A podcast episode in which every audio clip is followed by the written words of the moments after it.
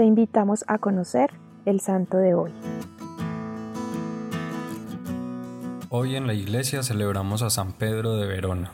Pedro nació en Verona a finales del siglo XII. A pesar de que la mayor parte de su familia creyera en el catarismo, una corriente con creencias herejes, desde muy pequeño mostró afinidad por la fe de la iglesia, lo que no fue de mucho agrado para muchos de sus familiares.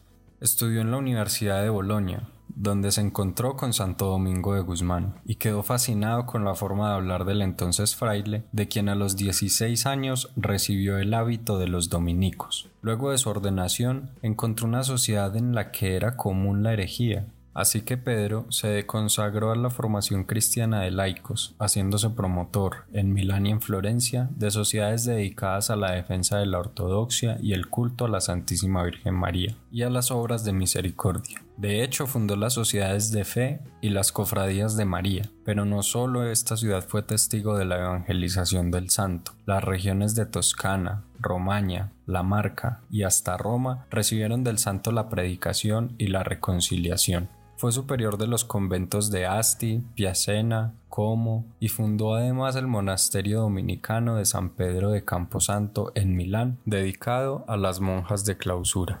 El 13 de junio de 1251, Inocencio IV le confió el mandato especial de luchar contra la herejía cátara en Cremona. Con frecuencia predicaba y organizaba debates públicos con los cátaros. Luego fue enviado a Milán para desempeñar la misma labor. Intensificó entonces la predicación, anunciando el Evangelio y explicando la doctrina de la Iglesia, sin importarle las amenazas de muerte que recibía con frecuencia de muchas partes.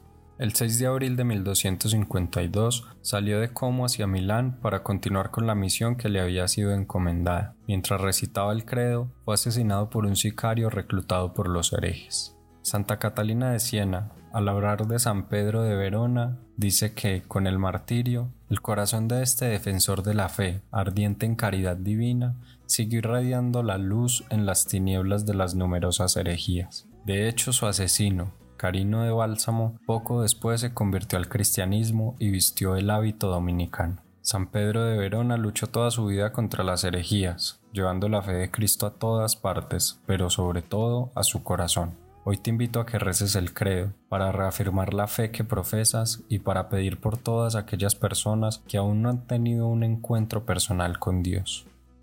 San Pedro de Verona, te pedimos que intercedas por nosotros, para que seamos siempre fieles a nuestras creencias, que no desfallezcamos en nuestra fe y que por el contrario podamos llevarla siempre a los demás. Así sea. Cristo Rey nuestro, venga tu reino.